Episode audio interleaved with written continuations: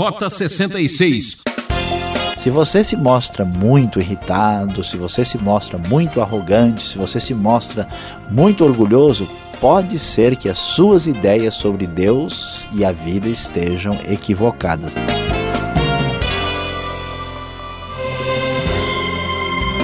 Boa ideia é ouvir um estudo bíblico. Aqui é Beltrão abrindo mais um programa Rota 66 que começa agora em seu rádio. Hoje o professor Luiz Saião encerra a série na carta de Tiago com o tema Fragilidade e Dependência. É o capítulo 5 que fala das riquezas e da oração. É como dizia o filósofo, que um homem sensato é aquele que não lamenta pelo que não tem, mas se alegra pelo que tem. Você já agradeceu a Deus pelo que tem? Ou continua insatisfeito? Isso e muito mais a partir de agora com o Mestre Saião. O grande problema daqueles que estavam trazendo dificuldades à comunidade da fé no livro de Tiago era orgulho. Era uma atitude de prepotência, de discriminação e de suposta superioridade em relação aos outros. Portanto, a carta vai falar contra esse tipo de atitude. Nós já vimos como as pequenas coisas tinham tanta relevância nos problemas daquela comunidade. E agora vamos ver como aquilo que parece ser, vamos dizer assim, a, a segurança humana não tem fundamento suficiente. Então, o final do capítulo 4, por exemplo, apresenta para nós a incerteza dos planos humanos o, a partir do versículo 13, na nova versão internacional da Bíblia, nós lemos o seguinte: Ouçam agora vocês que dizem. Hoje ou amanhã iremos para esta ou aquela cidade, passaremos um ano ali, faremos negócios e ganharemos dinheiro. Vocês nem sabem o que lhes acontecerá amanhã que é a sua vida. Vocês são como a neblina que aparece por um pouco de tempo e depois se dissipa. Ao invés disso, deveriam dizer: se o Senhor quiser, viveremos e faremos isto ou aquilo. Agora, porém, vocês se vangloriam das suas pretensões. Toda vanglória como essa é maligna. Pensem nisto, pois. Quem sabe o que deve fazer o bem não faz, comete pecado. Então o texto deixa claro que nós nem podemos garantir se amanhã vamos estar vivos. Portanto, toda atitude de vanglória, de prepotência, de orgulho não faz sentido, é maligna, diz o texto aqui. É, portanto, a fragilidade e a fraqueza do ser humano perante a realidade da vida é muito fácil de constatar.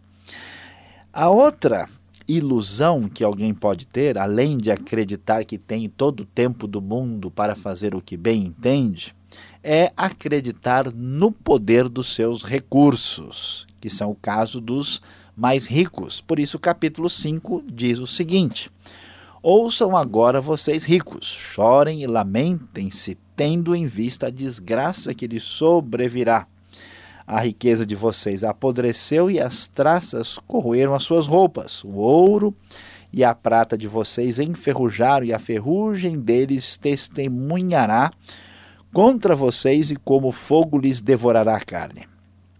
Vocês acumularam bens nesses últimos dias. Vejam o salário dos trabalhadores que ceifaram os seus campos e que vocês retiveram com fraude está clamando contra vocês. O lamento dos ceifeiros chegou aos ouvidos do Senhor dos Exércitos. Vocês viveram luxuosamente na terra, desfrutando prazeres e fartaram-se de comida em dia de abate. Vocês têm condenado e matado o justo sem que ele ofereça resistência. Então, o rico que está acreditando no poder dos seus recursos e dos seus bens, deve tomar muito cuidado. O texto diz: olha, pare com isso, chore, lamente e preste bem atenção qual é a origem da sua riqueza, dos seus bens. Será que você enriqueceu a, através da exploração dos mais fracos? Você está rico por causa de ter, ah, vamos dizer assim, usado mão de obra escrava para o seu benefício? Então isso é sério. A verdade é que a fragilidade marca a nossa vida. E o texto prossegue dizendo: diante disso, que atitude nós devemos ter na nossa vida? Devemos ter uma postura de paciência. A comunidade sofria. E o texto diz: sejam pacientes até a vinda do Senhor. Diante das lutas e dificuldades e problemas, algumas pessoas simplesmente, como a gente diz na linguagem comum e popular, querem jogar a toalha. Não. O texto diz: sejam pacientes até a vinda do Senhor. Vejam como o agricultor aguarda que a terra produza a preciosa colheita e como espera com paciência até virem as chuvas de outono e da primavera. Sejam também pacientes e fortaleçam o seu coração, pois a vinda do Senhor está próxima. Irmãos, não se queixem uns dos outros, para que não sejam julgados. O juiz está às portas. A expectativa é que nós tenhamos paciência e, inclusive, perseverança. O texto é muito interessante no versículo 11 porque ele nos diz, conforme a nova versão internacional nos mostra, como vocês sabem, nós consideramos felizes aqueles que mostraram perseverança. Vocês ouviram falar sobre a perseverança de Jó e viram o fim que o Senhor lhe proporcionou. Nós temos uma situação de fragilidade e de dependência em relação a Deus. Por isso, diante dos sofrimentos e dificuldades, nós precisamos ter uma atitude de paciência. Ainda para o final do texto, nós vamos encontrar algumas orientações interessantes.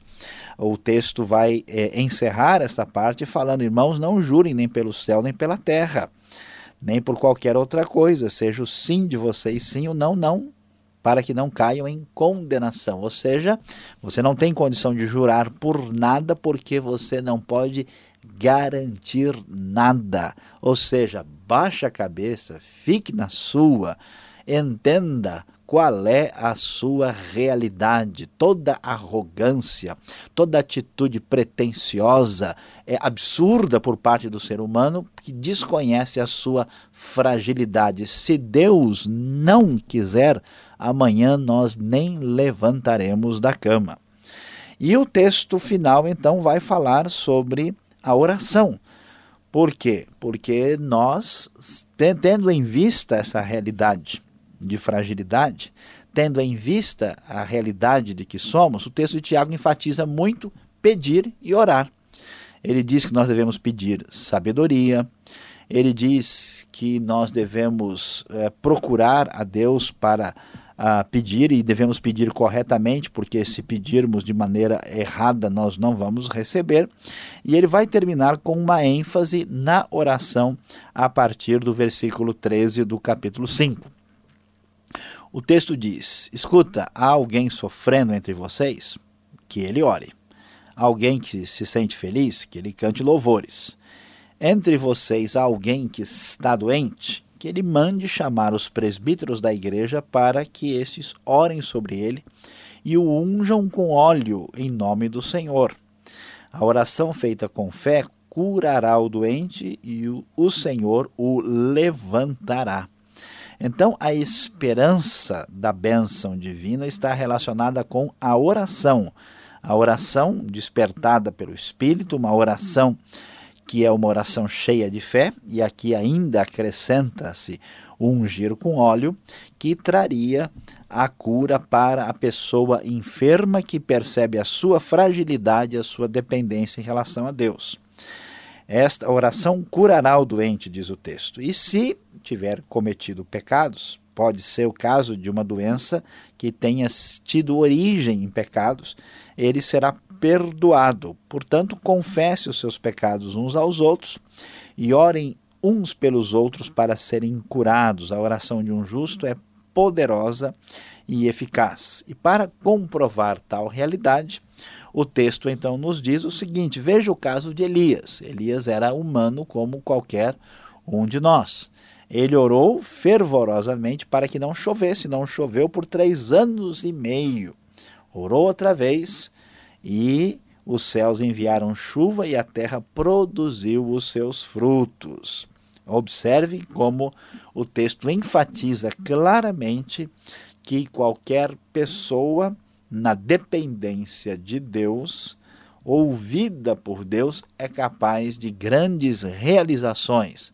Ao contrário do que nós poderíamos talvez imaginar, a nossa prepotência, nosso orgulho, nossa inveja, nossa calúnia, nossa atitude de ter mais espaço, de vencer, de ter a primazia, não leva a lugar nenhum, leva apenas à destruição, à desgraça, ao fim da própria comunidade. Enquanto que uma pessoa que abre mão desse comportamento mundano e coloca a sua esperança em Deus na oração pode ser extremamente bem-sucedida, conforme foi o caso de Elias. A oração é o caminho para chegar àquilo que Deus deseja na nossa vida. A oração, a confissão de pecados, que é a comprovação de que a pessoa está atingindo um nível de humildade, e o texto no final vai então nos dizer o seguinte: Meus irmãos, se algum de vocês se desviar da verdade e alguém o trouxer de volta, lembrem-se disso. Quem converte um pecador do erro do seu caminho, salvará a vida dessa pessoa e fará que muitíssimos pecados sejam perdoados. O texto de Tiago termina exatamente numa relação de oposição com todos os problemas que aparece no início dele. O início é de conflito, de discriminação, de confusão, de relação difícil entre as pessoas. Aqui a ideia é a seguinte: a pessoa que está afastada da comunidade, afastada de Deus, se ele for alcançado por uma pessoa abençoada que aprendeu a depender de Deus, a bênção será enorme. Essa pessoa será salva, a vida dela vai estar recuperada e os seus pecados serão perdoados. Portanto, diante disso, nós encerramos aqui o nosso estudo no livro de Tiago, mostrando que a grande questão enfatizada aqui é a consciência da nossa fragilidade, a necessidade da nossa dependência de Deus e a decorrência de tal percepção para a nossa vida prática.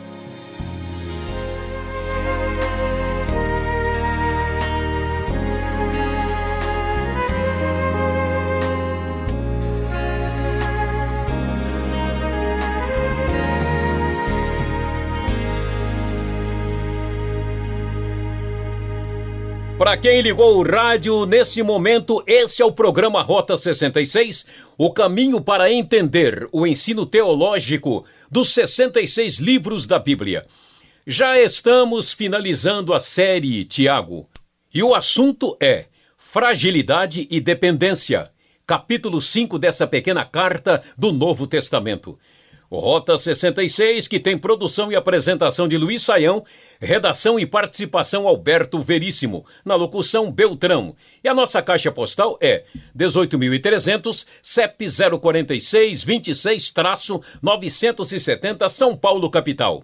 E-mail rota66 arroba transmundial.com.br. Uma realização transmundial.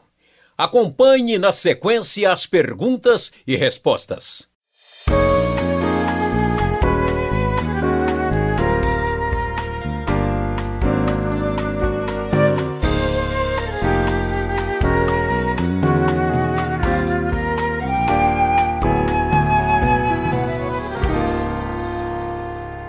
Seguimos em frente agora com o nosso estudo com as perguntas ao professor Luiz Saião. Você está acompanhando Tiago capítulo 5, é o estudo de hoje. Temos uma pergunta no capítulo final do capítulo 4, professor. O cristão então não precisa planejar o futuro? É o que diz o verso 14 e a sequência. Pois é, pastor Alberto, o texto diz que vocês nem sabem o que lhes acontecerá. Veja, é verdade que a gente deve estar preparado para os imprevistos do futuro. Nós não podemos dar certeza daquilo que a gente não tem condições de garantir. Há pessoas que fazem planejamento assim a longo prazo, acreditando em um monte de coisa, né, como se fosse tudo dar certinho e sem contar com nenhum imprevisto. Essa pessoa acredita em Papai Noel, né? Como é que pode, né, pensar dessa forma? Agora, isso não quer dizer que eu não devo fazer planejamento. Pois se eu fizer planejamento, eu estou sujeito às intempéries e problemas, imagine se eu não fizer. E Jesus mesmo disse que quando um exército vai lutar contra o outro, ele deve se preparar. Se alguém vai construir uma casa, então o texto não está condenando o planejamento, ele está condenando a ideia de que eu tenho o domínio, o poder sobre o futuro e eu devo pensar e planejar como se eu tivesse todo o controle da situação. Isso é uma tremenda bobagem, mas faça a favor de planejar a sua vida direitinho, aí senão você vai entrar em confusão. Vou seguir o conselho. Agora, finalzinho aqui do, do capítulo 4, né? Verso 17. Podemos pecar sem fazer nada de errado? Existe essa possibilidade? Pois é, pastor Alberto, aquele que sabe fazer o bem e não o faz, comete pecado não tem dúvida. Uma mãe que tiver uh, um nenê de três meses de idade em casa, supondo que ela não faça nada, o nenê morre. Então, muitas vezes, a omissão é mais uh, mortal e destruidora do que um pecado de prática de comissão, né, propriamente dito. Então, Uh, isso é sério, porque às vezes a gente pensa né, que, que ser bom cristão é só não fazer nada de errado. Nós temos a responsabilidade de praticar o bem. Tá certo. Agora vamos ao capítulo 5. E o verso 5 e 6 confundiu tudo. Eu li e reli. Agora eu, eu tenho a, a oportunidade de perguntar, entender. O que vem a, se, a significar matança, tendes condenado, matado o justo. Que, que dia da matança é essa? Como é que eu, eu vou matar o justo? O que, que o texto está dizendo aqui? É, nós temos uma situação aqui muito assustadora, né? É, o texto está condenando os ricos que tinham ficado ricos através da opressão aí da exploração dos mais fracos e necessitados. É semelhante ao que acontece no mundo de hoje, né? Nós corremos o risco, inclusive, de uma espécie de volta à escravidão, né? Quando pessoas trabalham assim só para a sobrevivência, só por um real por dia, ou coisa semelhante em vários lugares do mundo. Acontece isso no Brasil, nos Estados Unidos, na China, em vários lugares é assustador. E aqui a coisa é semelhante, né? São explorar os trabalhadores ao ponto de os ricos terem vivido luxuosamente na terra desfrutando prazeres, e aí, infelizmente, a tradução antiga fala engordar do coração dia da matança, dá a impressão que o cara vai ter um ataque de coração, portanto, colesterol, né? Mas a ideia é que eles se fartaram de comida num dia de festa, né? E vocês têm condenado e matado o justo. Como? Matado porque você explora até que a pessoa não tenha forças ele morre. E condenado que se o justo tentar fazer qualquer coisa, você tem poder e pode manipular né, o direito e fazer com ele o que bem entender. Deus diz: olha, isso está devidamente registrado. Então, essa injustiça também é condenado pela Bíblia. A Bíblia não é só névoazinhas espirituais e harpas bonitas de cântico, ela fala de justiça na vida prática. O primeiro estudo aqui em Tiago, você falou que esta carta é, é o primeiro documento cristão, mais ou menos do ano 53, já do nosso tempo. E aqui no verso 9 do capítulo 5, e o verso 8 também fala da vinda do Senhor que está próxima, não é? Agora, a vinda de Jesus, essa expectativa de Jesus já vem lá daquela época ou já aconteceu? É excelente questão. De fato, o versículo 8 nos fala, pois a vinda do Senhor está próxima. E o versículo 9 diz: o juiz já está às portas. Veja bem, pastor Alberto, a maneira da Bíblia raciocinar com o tempo é um pouquinho diferente da gente. Ah, porque o final dos tempos já começou com a vinda de Cristo. E o raciocínio do Novo Testamento é que Jesus pode vir a qualquer hora, a ideia da vinda iminente de Cristo. Nós não podemos ter o controle. Lutero disse uma coisa com muita razão, certa vez, que nós deveríamos viver como se Jesus tivesse morrido ontem, ressuscitado hoje, como se ele voltasse amanhã. E isso é, é, o pano de fundo que está aqui. Nós não temos domínio e poder. Jesus pode voltar amanhã.